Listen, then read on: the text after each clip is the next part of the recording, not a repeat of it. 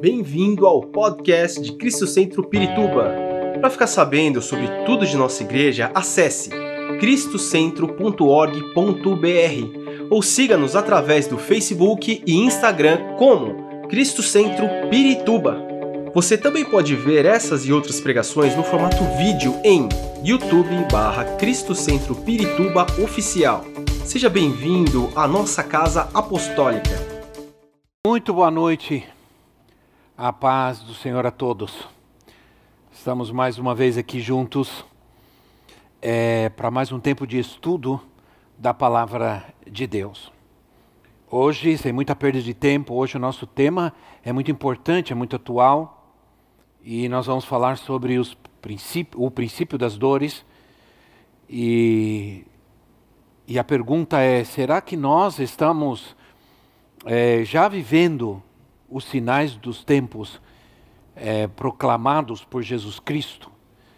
Será que realmente, ou será que nós já estamos pelo menos vivendo o princípio das dores, de grandes eventos que vão ocorrer, é, que pré é, acontecerão antes da volta do Senhor Jesus Cristo, antes do final dos tempos? Enfim, é, é um tema muito longo, mas eu gostaria de me ater hoje a algumas situações atuais para que a gente possa pensar um pouco, né? Para a gente possa é, é, a gente possa provocar um pouco aqueles que nos ouvem, é, pensar sobre o que nós estamos vivendo nos dias de hoje, em todos os sentidos, em todos os sentidos.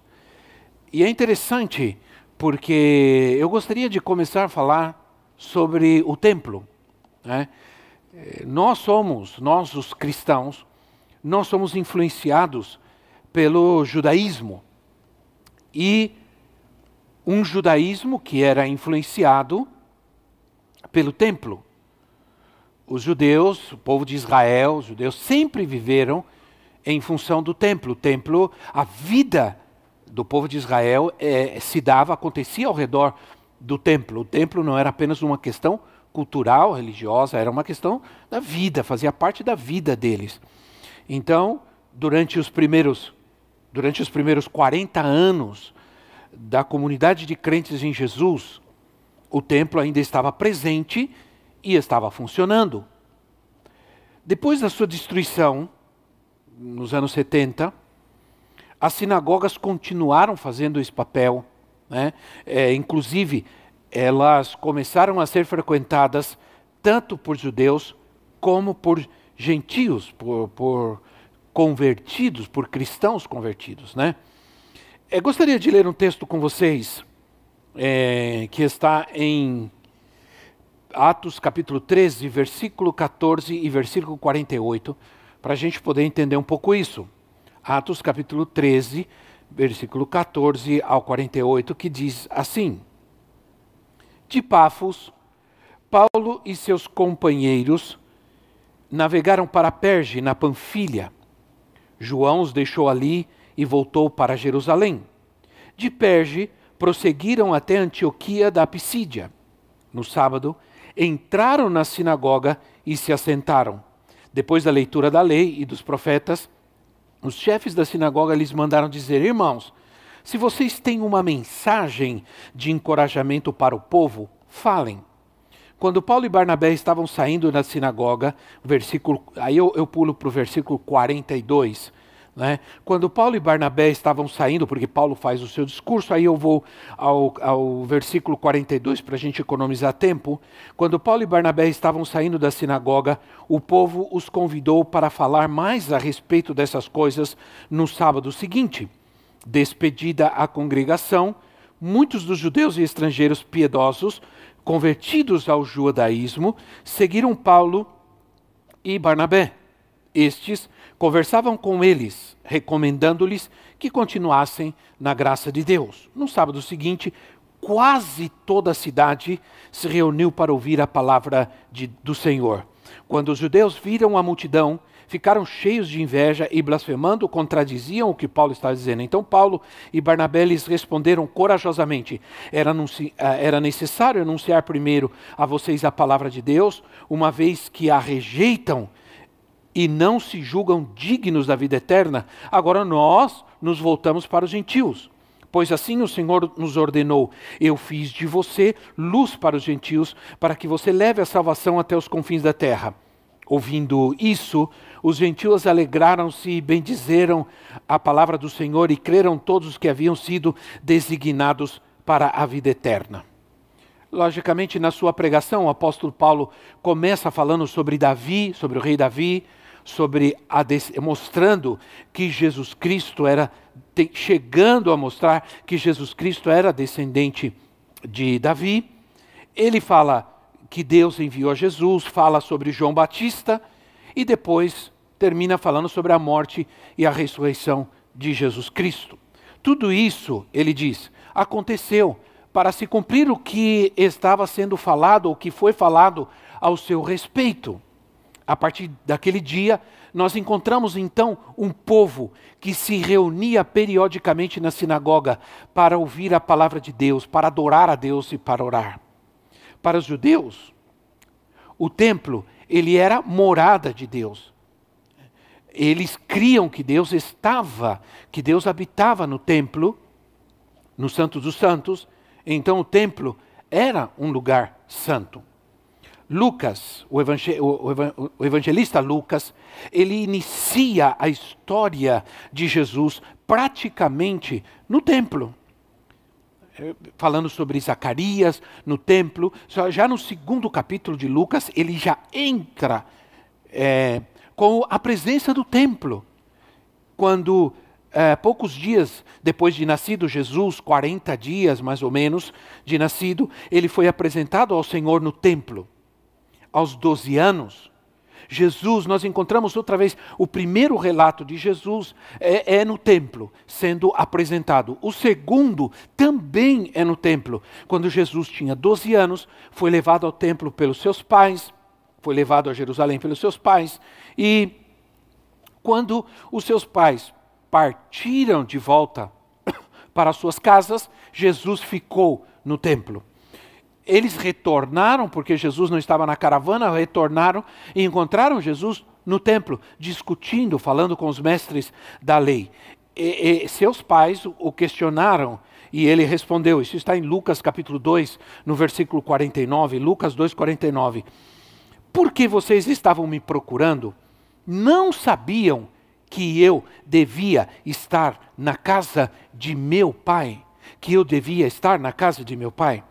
Mais tarde, Jesus faz uma limpeza, Jesus encontra no templo gente vendendo as coisas, gente fazendo comércio com, completamente fora do propósito do templo, do propósito do templo que era adorar a Deus, que era buscar a Deus, que era casa de oração. É, Jesus é, se ira contra isso e ele faz uma limpeza, e isso provoca a ira dos religiosos, e a partir daí, desse instante, eles passam a planejar matá-lo. Isso quer dizer que para Jesus, o templo era importante. Ele era a casa do Pai, era a casa de oração, e nós sabemos que Jesus é o nosso exemplo. Os primeiros cristãos seguiram se reunindo como igreja, eclésia, a congregação dos santos, dos chamados. Né? É, não era algo, e, e não, e, e, e isso acontecia não acontecia, melhor dizendo, de forma desestruturada, desorganizada, não. O culto era organizado, era estruturado. Os crentes iam praticamente todos os dias aos cultos, a orar, a, a, as orações diárias. Havia também os cultos semanais, onde a palavra de Deus era lida e era ensinada, e inclusive levavam suas ofertas. De que estamos falando? Ora, se lemos Atos capítulo 20, Atos capítulo 20, versículo 7, diz assim: No primeiro dia da semana, no domingo, para nós, cristãos. No primeiro dia da semana, reunimos-nos para partir o pão, e Paulo falou ao povo: pretendo partir no dia seguinte. Continuou falando até a meia-noite. Havia muitas candeias no piso superior onde estávamos reunidos. Ora, no primeiro dia da semana, reunimos-nos, reunidos. Aí estava a igreja reunida em 1 Coríntios. 1 de Coríntios capítulo 16, versículo 2. 1 de Coríntios 16, 2 diz: No primeiro dia da semana, cada um de vocês separe uma quantia de acordo com a sua renda, reservando-a para que não seja preciso fazer coletas quando eu chegar. Aqui, a, a, aqui nos mostra essas passagens que realmente já era uma rotina, parte da igreja, reunir-se no, no, primeiro dia da semana. Havia uma reunião, o povo se reunia para adorar, para buscar a Deus e para orar. A Páscoa continuou sendo celebrada cada ano, nesse, e nesse dia de Páscoa se batizavam os novos crentes. Tudo isso eu entendo que devemos ver para mostrar que o templo é uma herança, é parte da nossa vida, da nossa história né? e parte da nossa espiritualidade. Não nos reunimos porque não temos alternativa, ou melhor, eh, nos reunimos, não é? ou não nos reunimos porque não temos alternativa. Não nos reunimos porque precisamos de dinheiro. Isso é um engano, isso é uma perversão. Quando se fala isso, essas pessoas estão ignorantes do, com respeito ao que é a igreja hoje. Não conhecem a igreja quando dizem que a igreja precisa se reunir porque a igreja precisa arrecadar dinheiro. Isso é falso, principalmente nos dias de hoje. Muitas e muitas igrejas. Inclusive essa igreja, nós praticamente não arrecadamos dinheiro, os recursos no culto presencial. Hoje, praticamente, as pessoas dão as suas ofertas e seus dízimos online, pela internet pelos, pela internet. Então, a igreja continua viva, atuante, ofertante, mesmo dentro da pandemia, a igreja continua viva. Então, é uma ignorância grande dizer isso a respeito da igreja. Nós, logicamente, não vamos desobedecer à, lei, porque nós também somos chamados para obedecer às autoridades somente seremos, é, é, somente seremos obrigados em algum momento a não obedecer quando quiserem nos obrigar a fazer alguma coisa que Deus é, não nos mandou fazer. Entende? Ou querem que não façamos algo que Deus nos mandou fazer. Mas a verdade é, Ninguém vai tirar de nós nossa essência como eclésia, nossa essência como igreja, criando uma narrativa que não é verdadeira somos a congregação dos, dos, dos, santos, vamos ao templo para orar, vamos ao templo para buscar a Deus, para estudar a palavra, também vamos para ter comunhão e, e, e com a nossa família cristã, com os nossos irmãos, e isso para nós é essencial, isso não é opcional. Isso precisa ser entendido. Sentimos muito se tem gente que não entende acham que queremos nos reunir por outros interesses, como já disse. E, e, essa visão é de quem nunca vai entender-nos plenamente, inclusive surpreendentemente cristãos e pastores. Nós, nós não, eu, eu, particularmente, não estou aqui dizendo que vamos nos rebelar e vamos ter uma atitude rebelde, não. Mas ao mesmo tempo também não estou aqui criticando é, ninguém, nem muito menos criticando a igreja em todos os sentidos. O advogado-geral da União, ele, o senhor André Mendonça, na sessão do Supremo Tribunal Federal, ele disse: o cristianismo não existe sem os templos, chamados de casa de Deus. Não há cristianismo sem vida comunitária, sem a casa de Deus, sem o dia do Senhor. Eu diria a mesma coisa e concordo com ele plenamente. Talvez não concordo totalmente.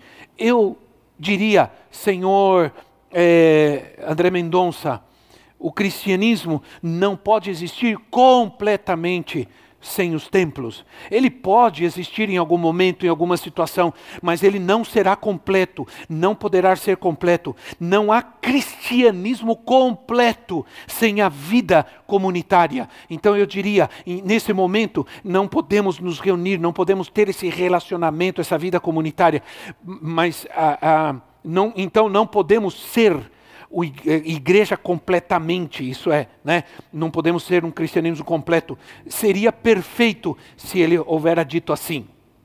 Não vamos nos rebelar contra as autoridades. Não concordamos, mas nos sujeitamos. Quando tudo isso passar, logicamente, não vai ficar um, um, precedente contra nós, contra a igreja. Não vamos permitir de forma nenhuma que nos impeçam de, de nos reunir de, de alguma forma, por razões quaisquer, que não sejam essas que nós estamos vivendo. Que isso seja bendito, que isso fique bem claro. Precisamos estar abertos, porque o vírus vai continuar. Há muitos vírus que estão que continuam aí. Há muitos vírus que continuam conosco.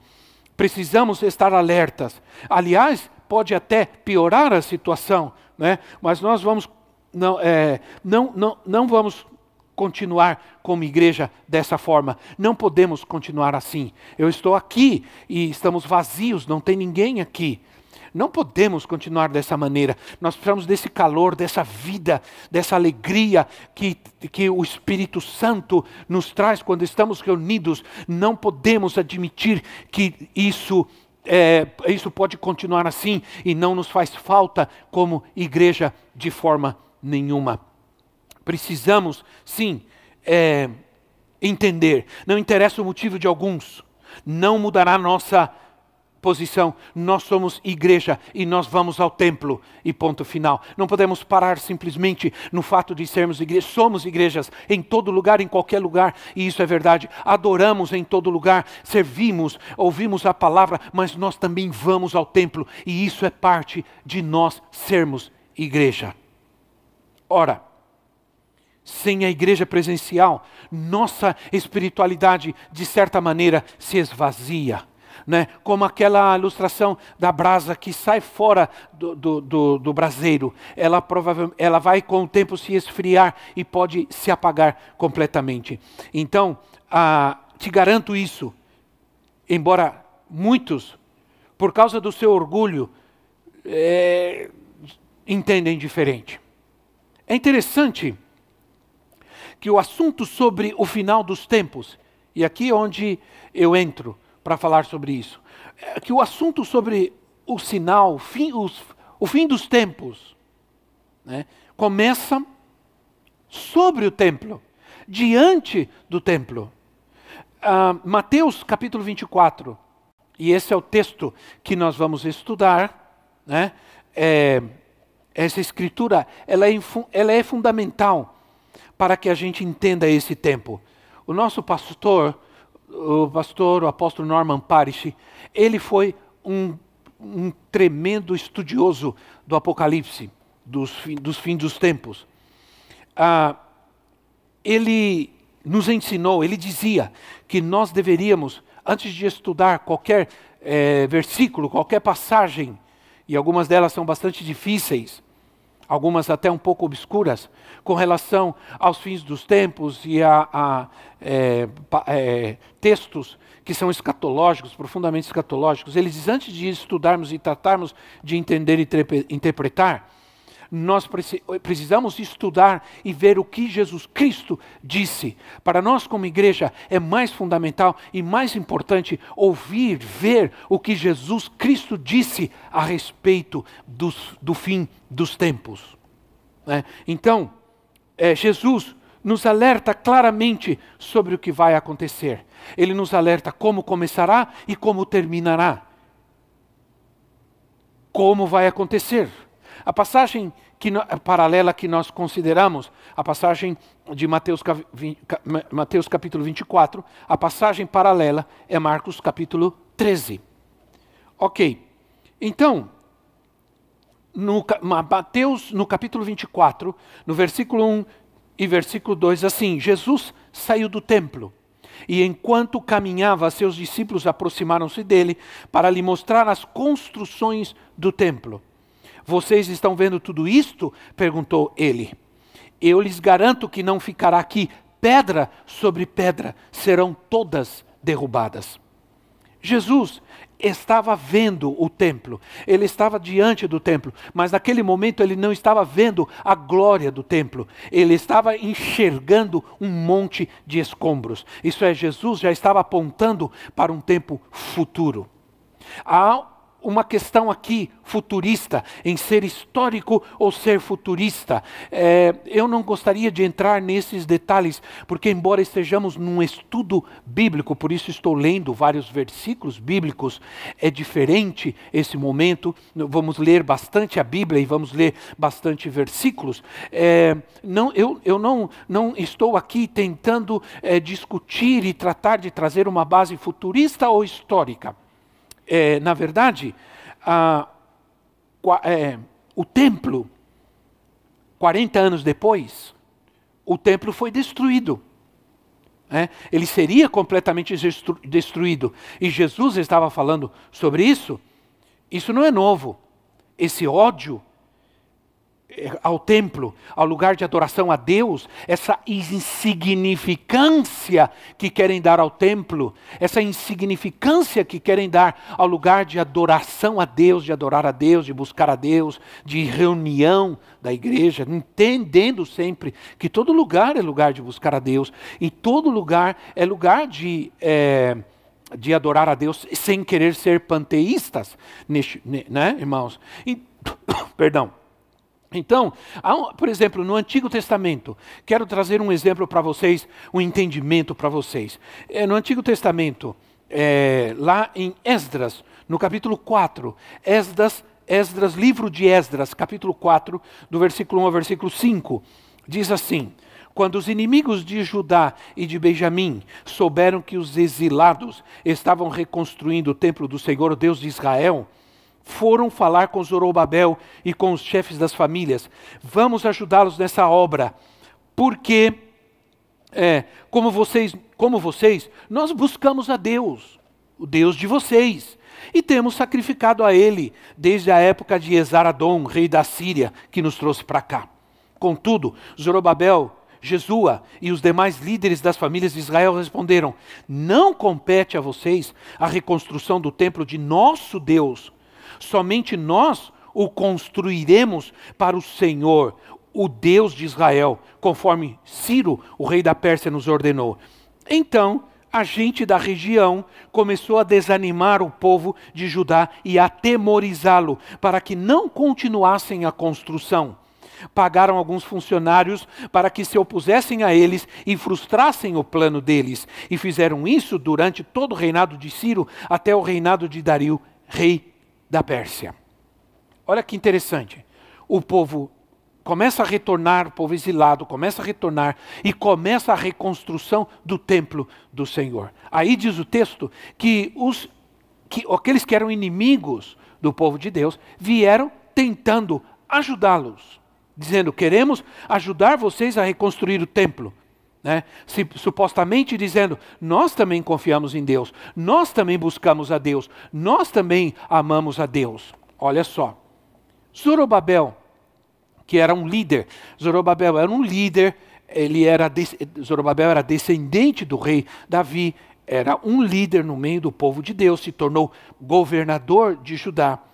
Ele disse que a tarefa de reconstruir o templo não era deles, era do povo de Deus. Era o povo de Deus que sabia disso. É o povo de Deus que deveria fazer isso. O povo de Deus que entende, o povo de Deus que entende a essência do que é ter um templo, de ser, de ter um, um lugar de adoração, a casa de Deus. E, e, e eles não permitiram é, é, que aqueles inimigos, aquelas pessoas que astúcia, de uma forma astuta, queriam é, participar supostamente da reconstrução do templo. Ora, quando eles ouviram isso, a partir daí eles começaram a se opor à construção do templo. Eles se viraram contra o povo de Deus, tentando desanimar e impedir que eles construíssem ou reconstruíssem o templo de Deus. Ora, irmãos, isso parece ser bastante contemporâneo para nós. Isso nos mostra e nos aponta. Igreja somos nós.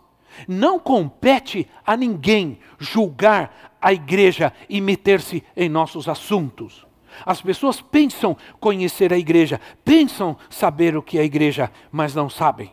Ora, se existe muita coisa errada, se existe gente que faz coisa errada, nós não podemos colocar todos dentro de um, de um, de uma, de um mesmo contexto e generalizar e dizer a igreja é assim, a igreja é assado, a igreja não pode fazer isso, não pode fazer aquilo, porque alguns o fazem, porque o erro de alguns não anula a verdade de Deus. O, o erro de alguns não anulará nunca a verdade de Deus. Ora, fica claro que e, infelizmente, algumas pessoas hoje, e, e, eu estou vendo e lendo, algumas pessoas hoje parece que se tornaram espertos em igreja. Sabem mais de igreja do que a respeito de nós. Repórteres e, e outros comentaristas e comentaristas políticos e to, todos eles querendo falar da igreja como se eles entendessem o que é a igreja. E alguns estão muito longe disso.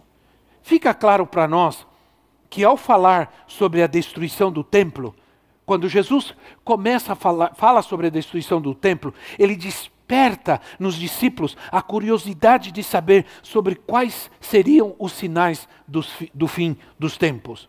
Não duvido, não duvido, que o início das dores, certamente, e vejam bem o que eu estou dizendo, certamente começará com uma perseguição à igreja. Devemos nos alertar para isso, uma perseguição aos cristãos começa com um falso agrado, começa com uma intenção de estar juntos, de ajudar, de querer ser parte, uh, de querer ajudar a igreja a tomar decisões, interferir. Não.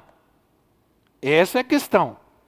Ora, a gente precisa estar alerta com relação a isso, não é? Agora, Jesus, ele começa dizendo: primeiro ele começa a mostrar qual, qual o propósito de falar sobre aquilo. Deixar bem, bem claro qual era o propósito pelo qual Jesus ia falar sobre os sinais do fim dos tempos. Jesus trata de deixar claro qual era o propósito em falar sobre esse tema. E não era o de alertar apenas, ou principalmente sobre a sua volta especificamente. Poderíamos pensar que, de, porque se for assim, nós poderíamos pensar que só depois desses acontecimentos é que Jesus retornará ou voltaria. Quem sabe, seja esse o problema de muitos, pensam que Jesus não vai voltar enquanto certas coisas realmente não começarem ou não estiverem é, plenamente acontecendo. Ah, havia uma expectativa escatológica no coração da igreja do princípio. A igreja no começo, eles tinham, os irmãos tinham uma expectativa que a volta de Jesus Cristo era iminente, justamente porque Jesus nunca teve intenção de dizer que a sua volta seria no futuro, senão a ideia é que todos estivessem preparados. Ora, Wayne Gruden, diz que há muitas passagens que nos alertam que a volta de Jesus sempre será eminente, que ele poderá voltar a qualquer momento. Aqui mesmo, em Mateus no capítulo 24, Mateus 24, versículo 42 a 44, diz assim: Portanto, vigiem, porque vocês não sabem em que, em que dia virá o Senhor. Mas entendam isso: se o dono da casa soubesse a que hora da noite o ladrão viria, ele ficaria de guarda e não deixaria que a sua casa fosse arrombada. Assim também, vocês precisam estar preparados, porque o filho do homem virá numa hora em que vocês menos esperam. Então, nós podemos afirmar aqui, logo de cara, que há dois, há, há, há dois propósitos para falar sobre isso. Primeiro, para que não sejamos enganados. Esse é o primeiro propósito. Jesus, é, no versículo 4, no ver, sempre no capítulo 24, estamos vendo que Jesus está falando. Jesus respondeu: Cuidado, que ninguém os engane. Então Jesus começa dizendo isso. O que, isso é, o que eu vou falar para vocês é para que vocês se preparem, para que vocês tenham cuidado, cuidado, cuidado, cuidado, meus irmãos, porque tudo pode ser, parecer muito lindo e nós não podemos defender certas coisas achando que nós estamos sendo razoáveis. Cuidado, porque muitas vezes a razão ela não pode sobrepor o que a igreja é. A igreja vai muito mais além do que a simples razão. Então, é, esse é o primeiro propósito que o, o primeiro propósito que Jesus coloca. O segundo é que nós nos preparemos. Só que essa preparação é uma preparação para qualquer momento. Ela não é uma preparação apenas futura. Não somente quando nós percebemos que as coisas já estão acontecendo, então é melhor a gente começar a se preocupar, cuidar da nossa vida. É, precisamos abandonar certos pecados, certos hábitos, porque olha o que está acontecendo. De repente, quem sabe. Esse, esse não, não é o propósito da palavra de Deus. Embora nos alerta Aqui está dizendo que devemos sempre estar preparados, porque a volta, a vinda de Jesus será repentina e inesperada. Ora, versículo 50, capítulo 24, versículo 50 diz assim: O Senhor daquele servo virá num dia em que ele não espera e numa hora que ele não sabe. Mar, Mateus 25, próximo capítulo, capítulo 25, versículo 13, porque Jesus continua falando, Jesus no Mateus capítulo 24, Mateus capítulo 25, onde, estão as parábolas, onde está a parábola dos servos, a parábola da, das, da, da, das dez virgens, né? Então, 25, 13, ele diz assim, portanto vigiem, porque vocês não sabem o dia nem a hora. É, e, finalmente, 1 de Pedro, capítulo 4, versículo 7.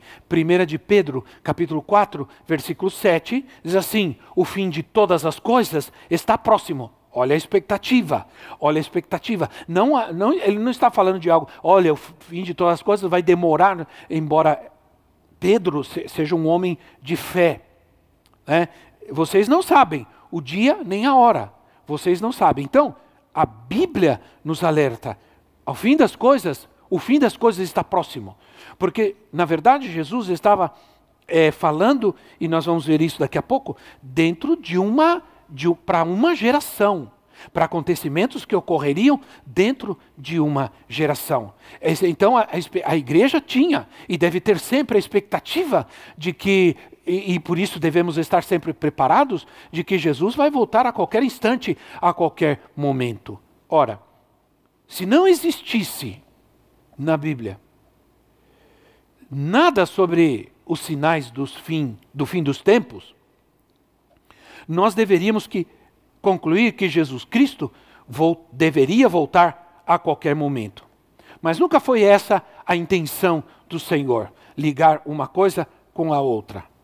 Tanto que em algum momento o apóstolo Paulo chegou a advertir a igreja em Tessalonicense, a igreja de Tessalônica, porque eles estavam, é, na, a expectativa deles é que Jesus estava já voltando imediatamente. Era tão grande essa expectativa e tão certa para eles, que eles estavam vendendo suas casas, abandonando tudo, largando tudo, e se dedicar apenas a esperar a volta do Senhor, porque eles criam que ela estava pronta. Paulo os adverte que eles deveriam estar preparados sempre, né?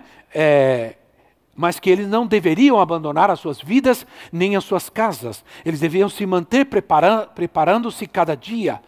Né? É porque, na verdade, o dia e a hora ninguém sabe, e muito menos nem um mês e nem um ano.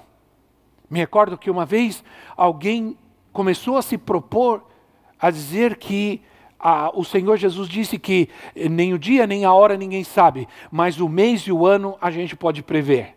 Não, na verdade, não é uma questão específica de tempo. É que realmente em tempo nenhum.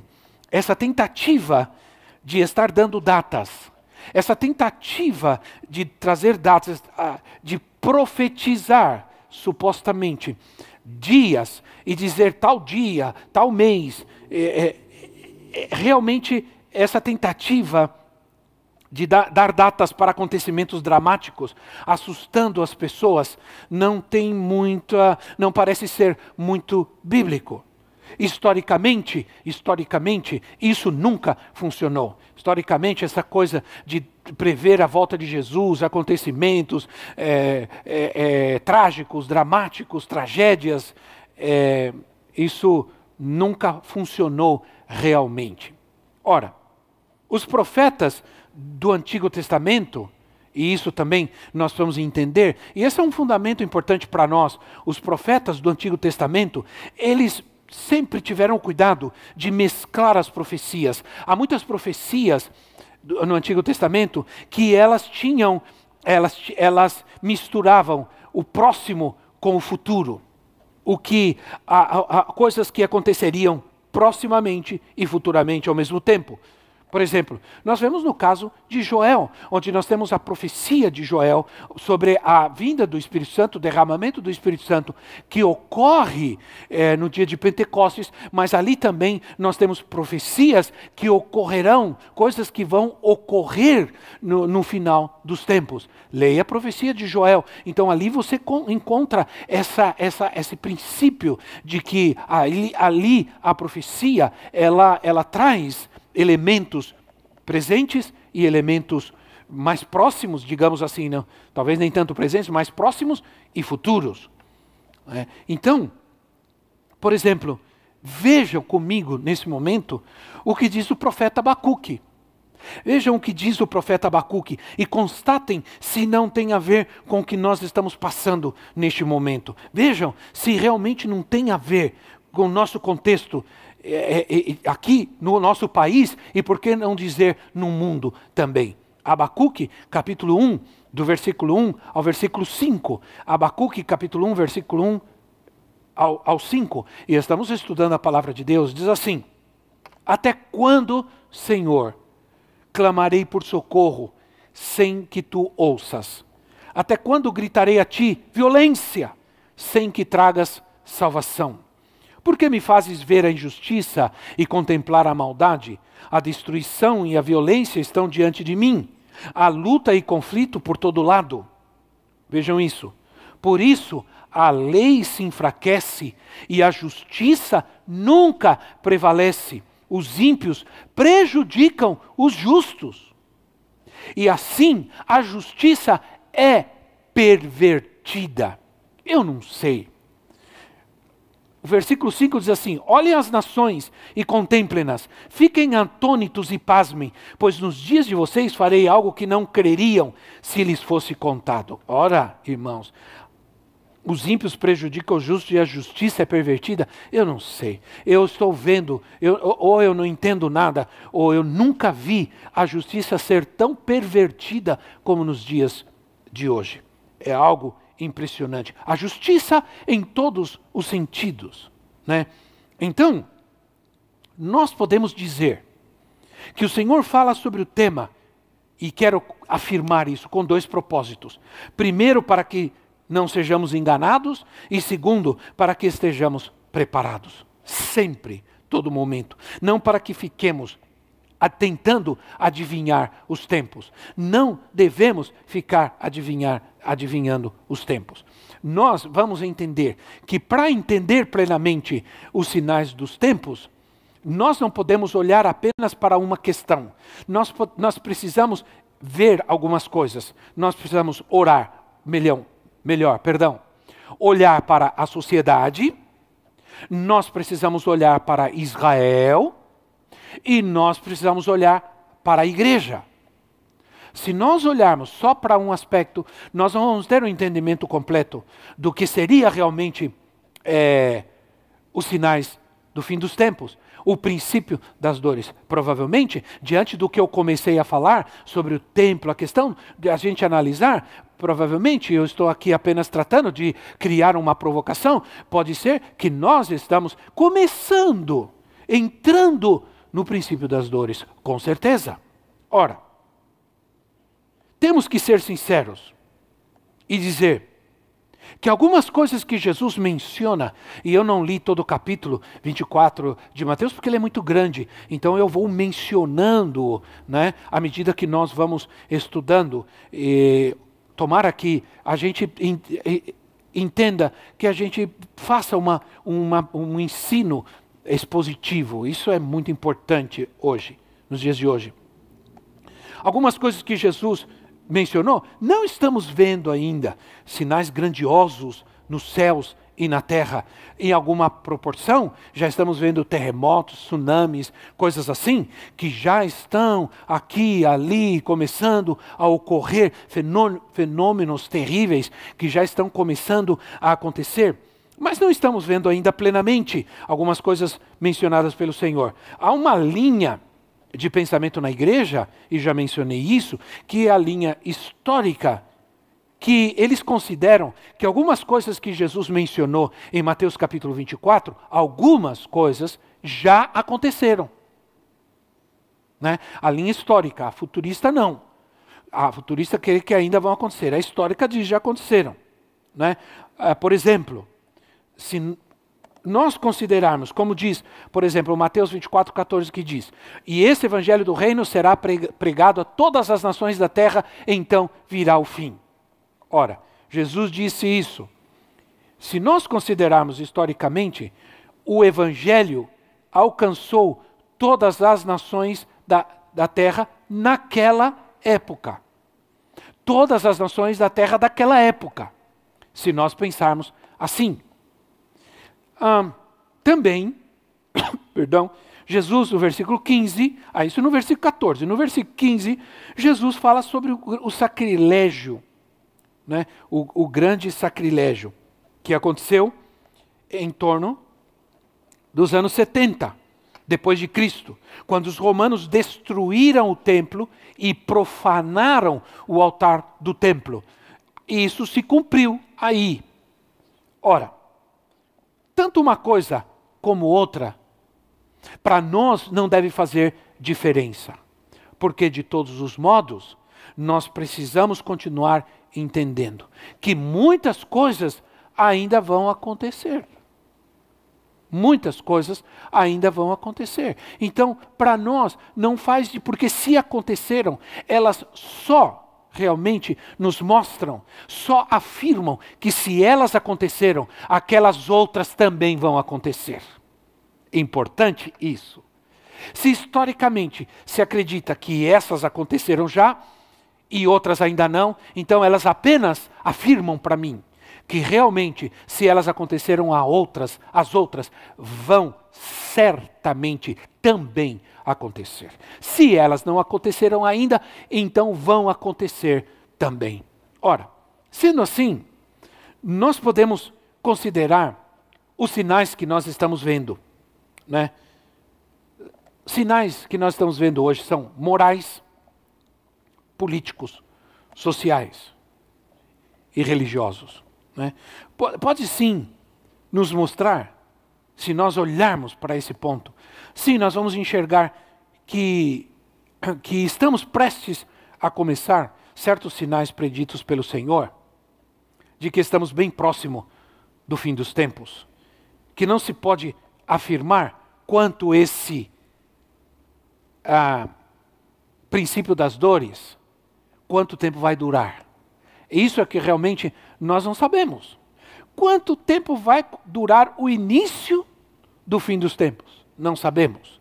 Podemos estar nele de alguma maneira. Alguns, eu estava lendo uma reportagem, não me lembro agora, um artigo, não me lembro, infelizmente, para mencionar agora onde, e dar os créditos, não me lembro, apenas me lembrei agora, de alguém dizendo que acreditava, um estudioso, acreditava plenamente que nós já estávamos passando um, o período, um primeiro período da grande tribulação.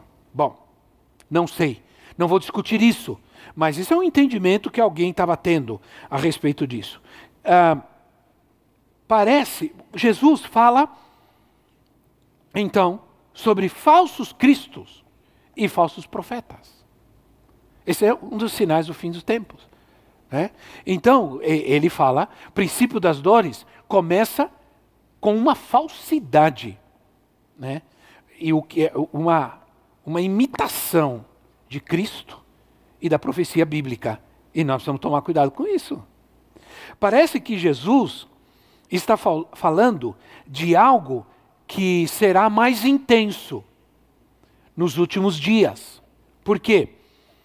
Porque falsos profetas e falsos cristos já vimos, já vem surgindo, já estamos vendo, já faz tempo já, não é de hoje.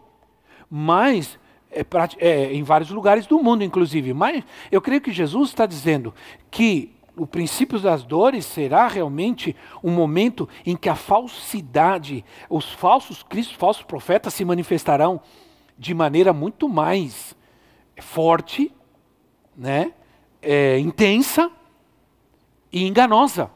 Porque ele está dizendo: tome cuidado para que vocês não sejam enganados. O propósito é que vocês não sejam enganados. Ora, irmãos, não são falsos profetas aqueles que pervertem a palavra de Deus, não são falsos profetas aqueles que estão relativizando os evangelhos, re relativizando a palavra de Deus, querendo mudar é, a palavra do Senhor, querendo atualizar de forma grotesca a Bíblia. Aqueles que estão, aqueles que estão trazendo dúvida e engano ao coração do nosso povo e afetando toda uma geração com uma palavra diluída, relativizada, humanizada, não serão esses falsos profetas? Ora, cada dia eu creio que voltar à pregação expositiva e o ensino da palavra de Deus, como nós estamos fazendo hoje, é necessário para que nós evitemos enganos por essas mensagens e esses mensageiros. Estou vendo exemplos muito nos dias de hoje, em todo o nosso país e fora do nosso país. Jovens sinceros que cresceram na igreja, que cresceram na escola dominical, aprendendo a palavra de Deus, as histórias bíblicas, que trabalhavam na igreja, que cantavam, que tocavam, que ensinavam. E hoje estão vivendo uma vida mundana porque foram influenciados por alguém com uma mensagem humanista contra a igreja perderam a sua confiança na igreja, não acreditam que a igreja é um bom lugar. Não, quem disse que, que a igreja é perfeita? Em que momento foi dito isso? Ou, ou em algum momento a igreja foi perfeita? Nem poderia, nunca poderia ser perfeita. Se fosse, não estaria mais aqui, não deveria estar mais aqui. Se a igreja não fosse importante, por que Jesus traria mensagens específicas? Presta atenção. Se a igreja não fosse importante, por que Jesus tra, é, traria mensagens específicas sobre as, as igrejas locais? Como Apocalipse capítulo 2, versículo 3, as igrejas, as sete igrejas da Ásia. Advertindo e condenando as impurezas, carnalidades, falsidades, mas também demonstrando teu, todo amor e cuidado né, para com aqueles que estavam lutando como cristãos, animando, incentivando a esperar, a confiar, a ter ouvidos para ouvir o que o Espírito diz às igrejas, para resgatar o amor que foi perdido, para abrir a porta para deixar que ele entre novamente. Enfim, mensagens diretas às igrejas. Para que elas se despertem, para que elas se avivem, porque Jesus traria essas mensagens.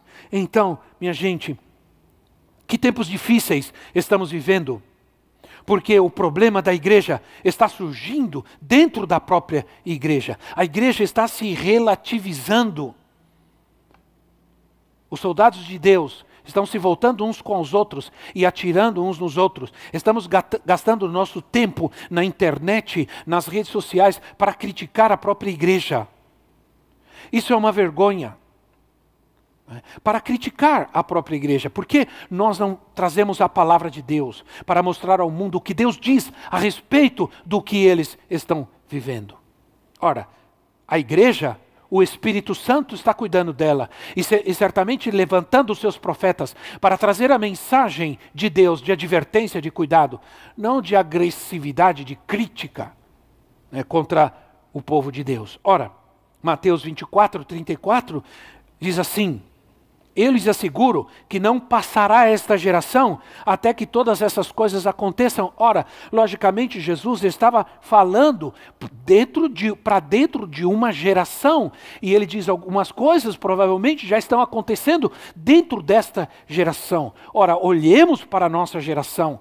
Vamos ver o que está acontecendo em nossa geração e entender que provavelmente aquilo que Jesus está falando já está, algumas coisas já estão acontecendo. O que vemos hoje são fatores que, se nós estudarmos com cuidado, nos farão entender que Jesus quis dizer como sinais dentro de uma geração. Por exemplo, o ressurgimento de, do Estado de Israel como nação. Ora, leiam o versículo 33 e vocês vão ver isso. Não é? é uh, Mateus 24, o versículo 33. Uh, diz assim: Assim também, quando virem todas essas coisas, saibam que ele está próximo às portas. Então, o ressurgimento de Israel como nação. É, muitos judeus estão se convertendo ao cristianismo. Né? O aumento do poder da religião muçulmana, por exemplo, o aumento do ocultismo, do ateísmo, isso é um sinal.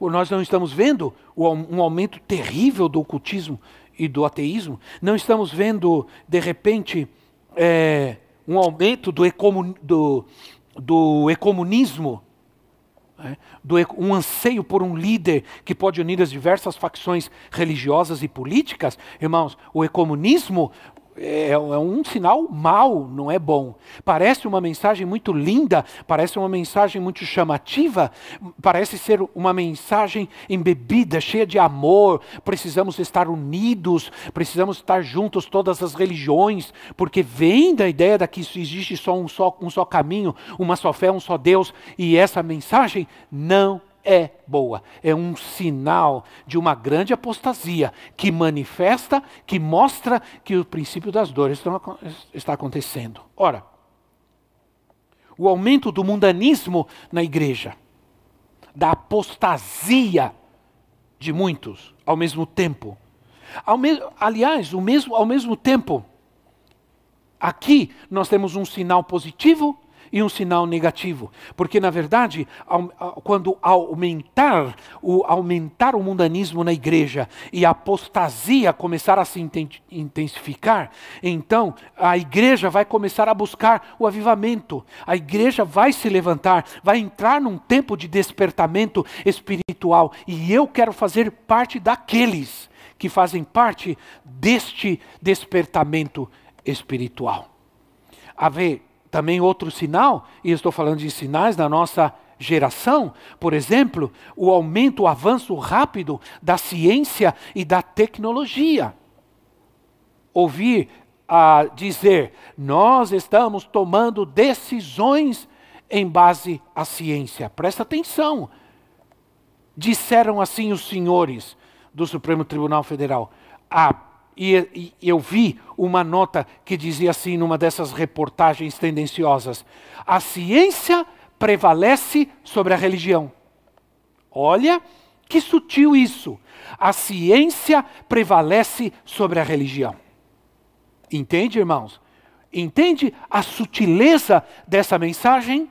Entendam, vejam a sutileza desse. Nós precisamos nos despertar. Ora, temos que orar. Ouça o chamado dos seus pastores, atenda o chamado dos seus pastores para orar, para jejuar e para clamar a Deus. A igreja está viva, a igreja está de, em pé, a igreja está de pé, a igreja está forte. E ela permanecerá. E em pouco tempo nós estaremos reunidos novamente mudanças radicais, outro, e com isso eu vou terminar, porque eu já avancei bastante. Mudanças radicais na política e na economia mundial. Esses são sinais do princípio das dores. Preste atenção, vou repetir: mudanças radicais na política e na economia mundial. Então, tudo isso nos deve despertar e nos deve levar a ter cuidado. Hoje, orar como igreja e nos prepararmos. Nos prepararmos fortes, firmes. Ninguém vai nos parar, ninguém vai nos impedir. Guarde isso no teu coração.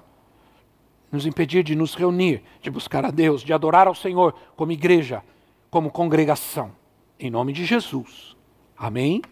Esperamos que esta mensagem tenha te inspirado e sido uma resposta de Deus para a sua vida. Quer saber mais sobre Cristo Centro Pirituba? Siga-nos nas redes sociais no Facebook, Instagram e YouTube, ou visite nosso site em cristocentro.org.br.